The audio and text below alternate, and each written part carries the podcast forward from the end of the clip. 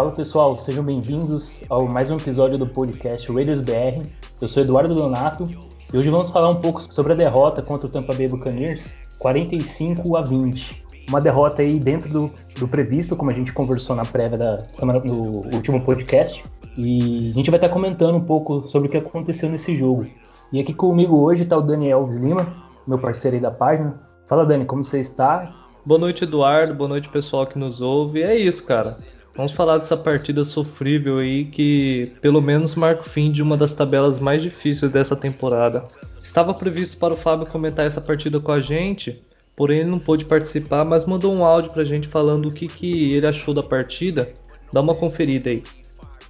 Então o jogo ele, ele seguiu mais ou menos o roteiro que a gente estava imaginando. Né? É, em alguns pontos foi uma surpresa positiva, né, principalmente no lado uh, do ataque, e em alguns pontos uma surpresa negativa a, a defesa em si. O time de Tampa ele é mais completo que o dos Raiders, isso era inegável, a gente falou isso durante a semana e tem um, um grupo de recebedores muito qualificado, isso ficou bem claro. Uh, Gronkowski fez touchdown, Evans, Godwin, não, o Evans não chegou a marcar um touchdown, mas o Godwin marcou, o Scott Miller acabou marcando e os Raiders eles falharam em alguns momentos bastante chave do jogo e isso nos, custa, nos custou bastante. É complicado, bem complicado essa derrota. É, seria uma vitória de muita afirmação para um grupo que está tentando mostrar que o rebuild deu certo. Mas vamos ao, ao jogo em si, né?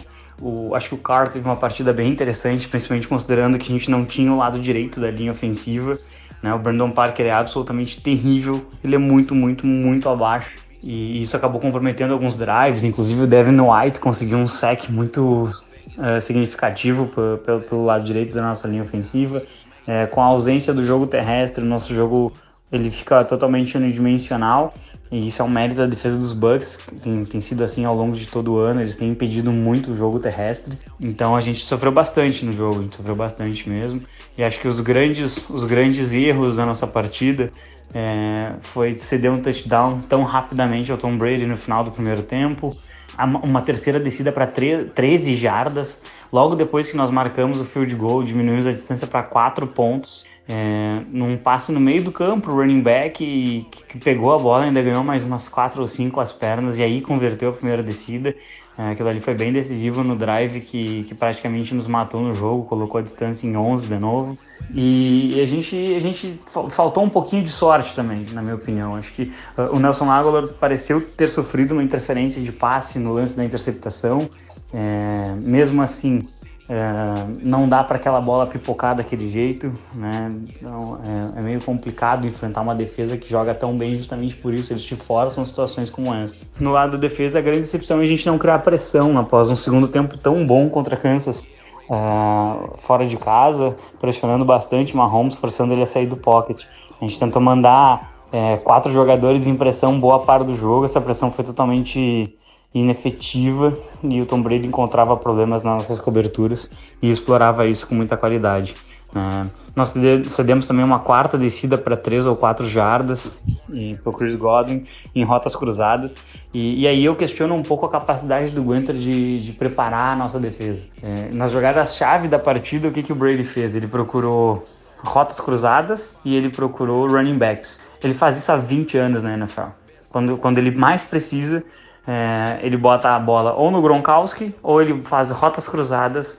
Ele fez isso muito com o Wes Welker, por exemplo. Ou então ele, ele larga um passe no running back. Né? A gente está falando de um quarterback que lançou 15 bolas para um running back em, em, Super Bowl. E a gente não conseguiu, a gente não parecia estar preparado para isso. Em algumas jogadas o Corey Littleton fazia essa cobertura, em outras parecia que ele estava destacado para fazer outras funções e ninguém estava destacado para fazer a função de spine running back.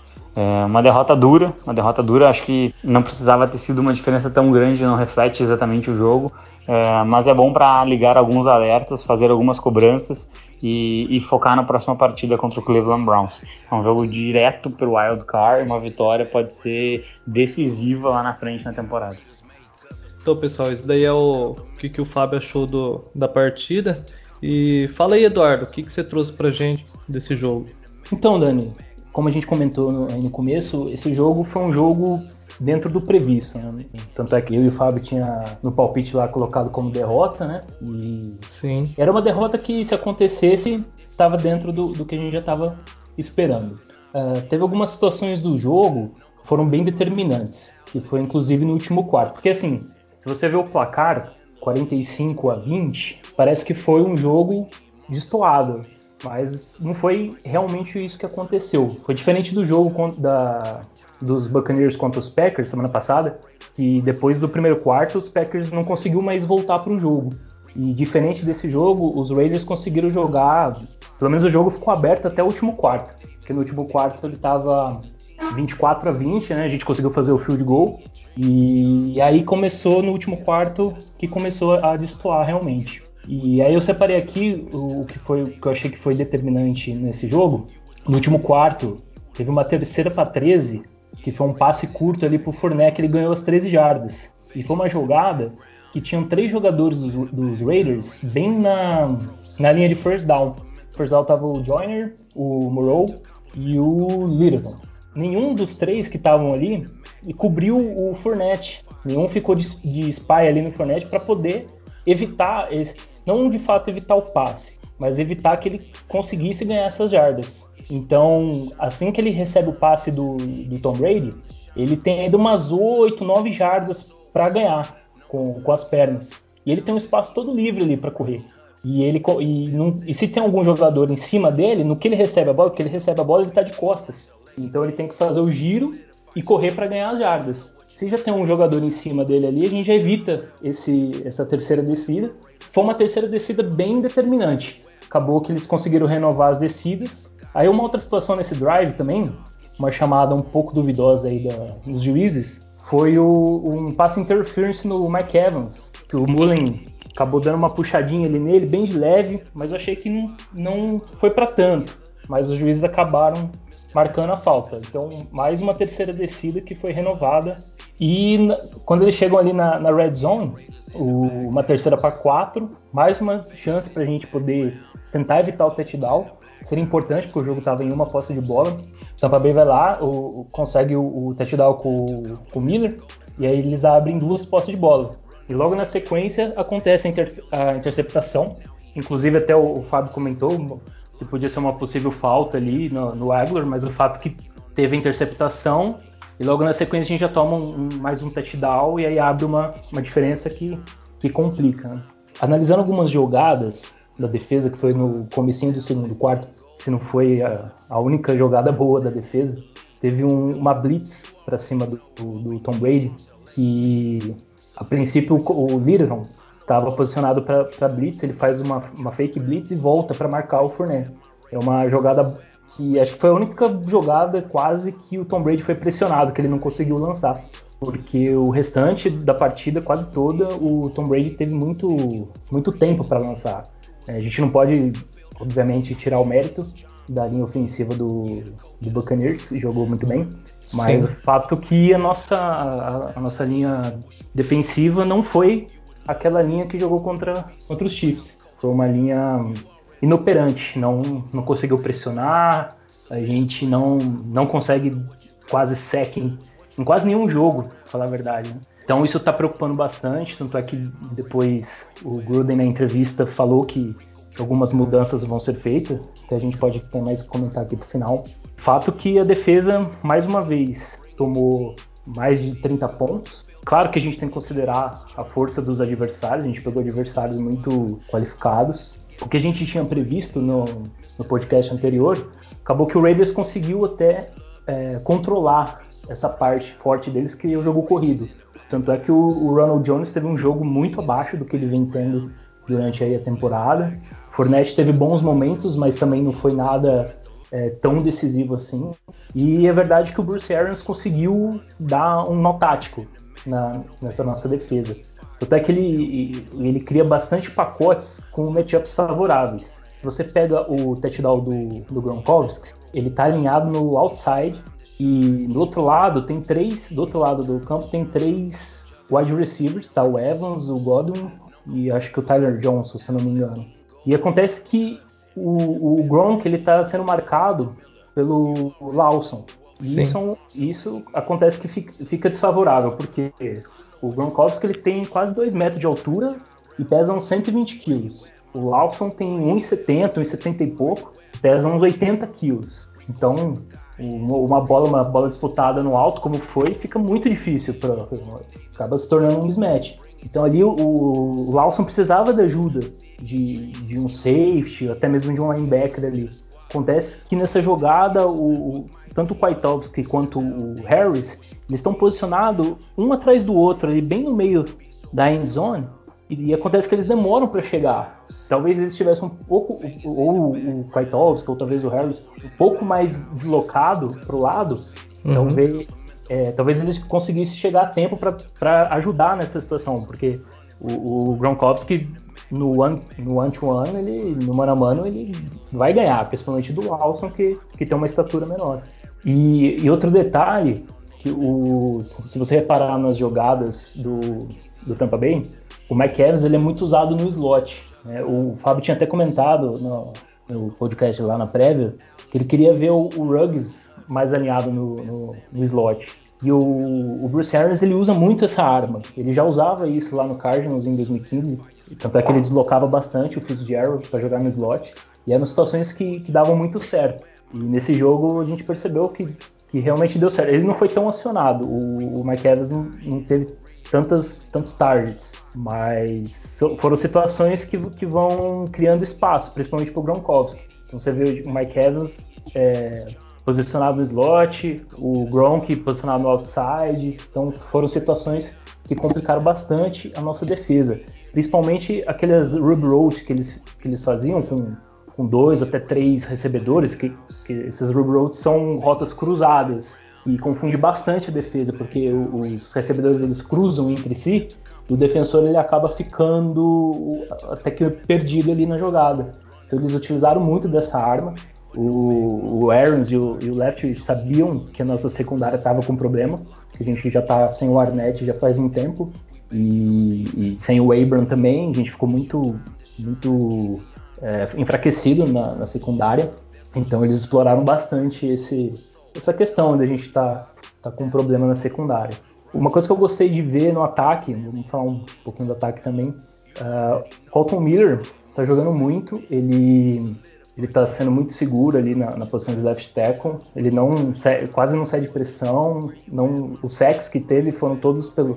Na verdade, teve três sacks do Devin White e dois o, o Card ele, ele tenta sair do pocket ali, fazer o scramble, ele acaba tomando sack.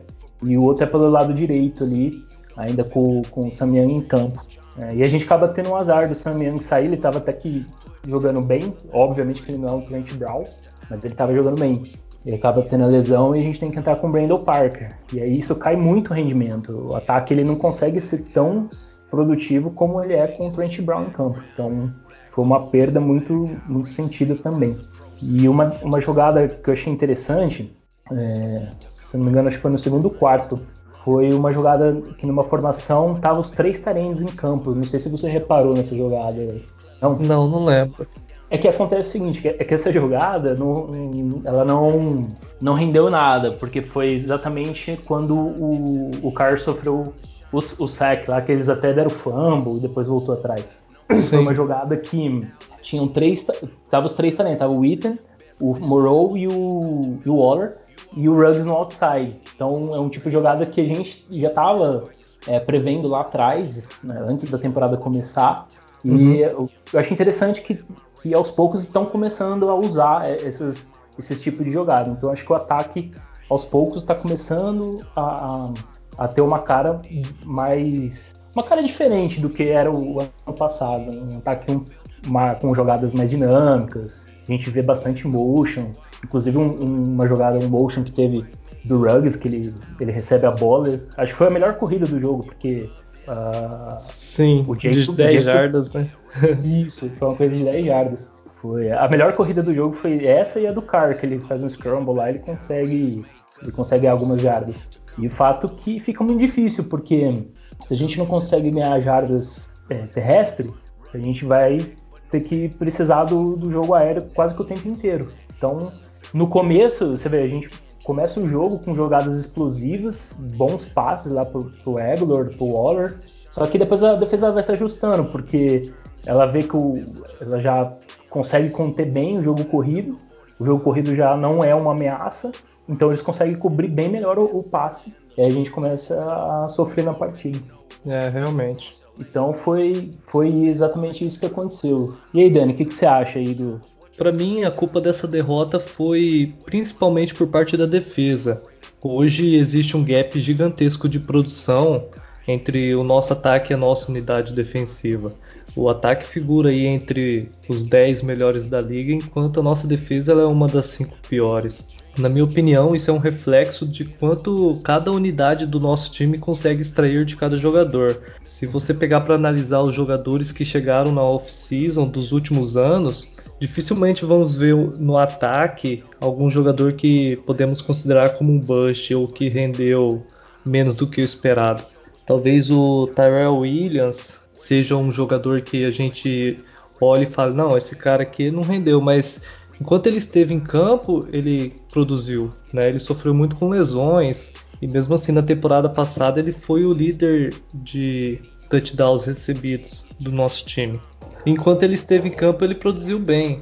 É, temos Jacobs, Renfro, Foster Moreau, o nosso fullback Alec Ingold, são todos jogadores que chegou e o Gruden já conseguiu extrair o máximo desses jogadores. O Waller, por exemplo, antes de vir para os Raiders, ninguém falava que ele seria um dos melhores tight da NFL. E o Ruggs, que é um rookie, já, já chegou jogando em alto nível. Percebemos que quando ele não está em campo, a falta que, que ele faz. Até mesmo o Aguilar, que havia uma grande desconfiança, vem produzindo bem. Agora na defesa não. A quantidade de jogadores que não estão rendendo nem o mínimo que a gente espera é enorme. Tivemos aí no ano passado o Lamarcus Joyner e esse ano o Corey Littleton e o Malik Collins e o Carl Nessie. Eram jogadores que produziam bem nas suas equipes que jogavam anteriormente. Se você olhar os jogadores defensivos draftados é a mesma coisa. Um pouco mais atrás lá o PJ Hall, o Arden Key, Terrell e Isaiah Johnson são todos jogadores que havia uma expectativa boa com eles. Mas até agora, os que ainda estão no, nos Raiders não, não conseguiram render. É claro que jogar na defesa exige que o jogador cometa menos erros, é, vai um tempo maior de adaptação, mas a defesa dos Raiders, muitos desses não produzem nem o básico que você espera de um jogador da NFL. Uma coisa que eu disse lá no grupo com o pessoal foi que nossa defesa também não provoca turnovers, porque ela não tenta basicamente forçar o turnover. Você olha um jogo dos Patriots e o jogo inteiro os caras estão lá batendo na bola, socando a bola, tentando forçar um fumble, tentando recuperar a posse de bola. Nos Raiders não, você vê que a preocupação deles é, é só taclear ali, não errar o tackle, que é o básico, sabe, da defesa. E para mim, isso é claramente o dedo do treinador. Na minha opinião, essa falta de conseguir fazer o jogador produzir o máximo que ele pode é total culpa do coordenador defensivo, dos treinadores de posições. São eles que conhecem os defeitos, a qualidade de, de cada um do, dos jogadores para executar a função que ele vai render o máximo possível. E, e, a culpa máxima de tudo isso é do Gruden e do meio, que, que defendem ferrenhamente, principalmente o Paul Gunter. Só que eu não sei se a troca de, do coordenador defensivo a essa altura da temporada vai, vai ser a solução para esse problema da defesa. É, até porque vai colocar quem? Vai colocar o Marinelli de coordenador, né? O cara que vem fazendo um trabalho pífio na, na nossa linha defensiva. Mas eu acredito que essa mudança hoje a longo prazo seria o ideal, sim. É, fica essa impressão, né, Dani, de que não, não, estamos, não estamos conseguindo extrair o melhor de cada jogador, principalmente individualmente. Né? Esses jogadores que você citou são jogadores que, principalmente os que vieram na free que a gente esperava um, um pouco mais e que até agora não, não, não renderam o suficiente. E, Sim. E o fa esse fato de que você comentou está fazendo muita diferença. Nossa defesa ela não, ela não força turnovers, ela não consegue nem sequer. É, ela nem sequer consegue sex, muito pouco. A gente é o 31, é, 31 em sex, ou seja, penúltimo, um dos piores times em sec. É, a gente não tem um playmaker na, nessa defesa, não tem um cara que. Se você pega a defesa mesmo do, do Buccaneers, para a gente fazer um comparativo, já que a gente está falando desse jogo, você pega o Devin White, que teve uma baita partida, é, ele teve três sacks no jogo, dois tackles para perda de jarda, três QB hits. Ou seja, um cara que faz a diferença dentro, do, do dentro de campo, na defesa. O outro cara que, que faz muita diferença na defesa deles é o safety lá, o Winfield Jr., o rookie. O cara já entrou é, sendo um playmaker, fez interceptação já na, já na primeira. E assim, são, são, são esses tipos de jogadores que tá faltando nos Raiders. A gente não tem um playmaker, um cara que, que chama a responsabilidade também. Tá? Embora o, o Kwiatkowski, ele com ele em campo faz, a gente viu que faz bastante diferença, tanto que nos jogos Sim. que ele não jogou a, so, a, defesa sofreu bastante, principalmente no jogo corrido. O Abram também fez falta né, nessa partida. É, o, o Abram faz muita falta. E você vê, é, é mais um jogo que com o Kwiatkowski em campo que a gente não tomou uh, mais de 100 jardas corridas. Então, a questão do jogo corrido com ele em campo melhora bastante. Mas o fato é que a gente sof... ah, sofremos muito, né? Por conta do. A secundária também tava, não estava na. Tava com desfalques e, e, acaba que o Tom Brady teve muito tempo no pocket, então qualquer quarterback com o tempo que ele teve, ele ia, ia conseguir bom, um, bom, bom resultado, né? Então, foi o, que aconteceu. E e é isso, a gente tem números muito ruins. E de turnover mesmo, também a gente é o 31 ou seja, o penúltimo. Uh, sacks, né, que eu comentei, a gente tem 7 sacks só na temporada, muito pouco. Uh, questão de pontos cedidos, principalmente no último quarto, tem sido um fator muito determinante, porque no último quarto você começa a tomar muito ponto, principalmente se você tem que buscar o resultado, o, o ataque não consegue, porque não tem ataque, é o que a gente comenta, não tem ataque que aguente uma defesa que toma 30, quase 40 pontos. Que o ataque tem que. Quase todo drive tem que produzir. Sim, é, a gente comenta muito também sobre a pouquíssimas vezes que os Raiders teve na frente nessa temporada mais de, de um touchdown, por exemplo, 10 pontos na frente. Dificilmente, eu não, acho que talvez ah, contra. Contra, contra Panthers, né? É, talvez contra os Chiefs também, né? Mas aí já, já era um jogo totalmente diferente, né, cara? É, são outra, outra. É, cada jogo é uma história, vamos dizer. É, sim, mas isso acaba limitando muito o playbook, o ataque, porque, vamos supor, contra, contra os Bucks, o jogo corrido não entrou. Então os Raiders praticamente abriu mão do jogo corrido, né? E foi só no ataque aéreo. Enquanto deu para produzir ali, na, lançando a bola, a gente conseguiu. Só que a defesa é uma defesa boa, fez os ajustes e não, não entrou mais. Então fica bastante complicado pro. Já era um jogo difícil, era um jogo que se a gente tivesse uma defesa boa, se a gente conseguisse segurar ele ali nos 22, 23 pontos, seria um jogo disputado. Mas Sim. não vai dar para fazer 30 pontos em, em todo jogo, não. Tem muita defesa boa na NFL. É, tanto é que até o último, até o último quarto, comecinho do último quarto, era um jogo aberto, 24 é, a 20. Um jogo uhum. de uma posse de bola e de repente virou um jogo de três posses de bola, mais de três posses de bola. Então, você vê como o cenário mudou totalmente. Isso é, é, reflete aqui nos números, porque a gente é o penúltimo também em pontos cedidos no último quarto, já são 77 pontos cedidos só no último quarto fica muito difícil para um ataque conseguir virar um jogo ou então se recolocar no jogo, sendo que a defesa toma aí quase 20 pontos, até mais, só no último quarto, é muita coisa. Placar de 45 a 20 não, não é o reflexo da partida. Pelo menos, assim, é, os Raiders, o, o, que a gente pode tirar de positivo desse jogo é que os Raiders foi, foi competitivo durante, o, pelo menos até o começo do último quarto, contra uma equipe muito bem treinada, uma equipe muito boa. E então mostra que a gente ainda tem potencial sim. Estamos 3-3, o recorde da temporada, dentro do, do esperado. E agora temos jogos importantes pela frente. Temos confrontos diretos, uma possível vaga no wildcard. Temos confrontos de divisão importante para a gente também conseguir umas vitórias. Temos adversários que teoricamente são mais fracos. Obviamente a gente nunca pode subestimar nenhum adversário, porque você vê, só pra gente ter uma noção, o, os Jets deram um, um trabalho para os Bills esse, esse, domingo. O Jets, que é um, um, considerado o pior time da, da temporada, conseguiu segurar o ataque dos Bills, que fizeram só 18 pontos não conseguiu fazer um touchdown. Então, também a gente não pode achar que, que por ser um adversário mais fraco a gente vai ter mais facilidade. Todo, cada jogo tem um, uma, como a gente falou, cada jogo é um jogo, né? Isso, cada jogo então, é um jogo. É, então a gente não pode muito tomar como base. Ah, a gente tomou 45 pontos do, do Buccaneers.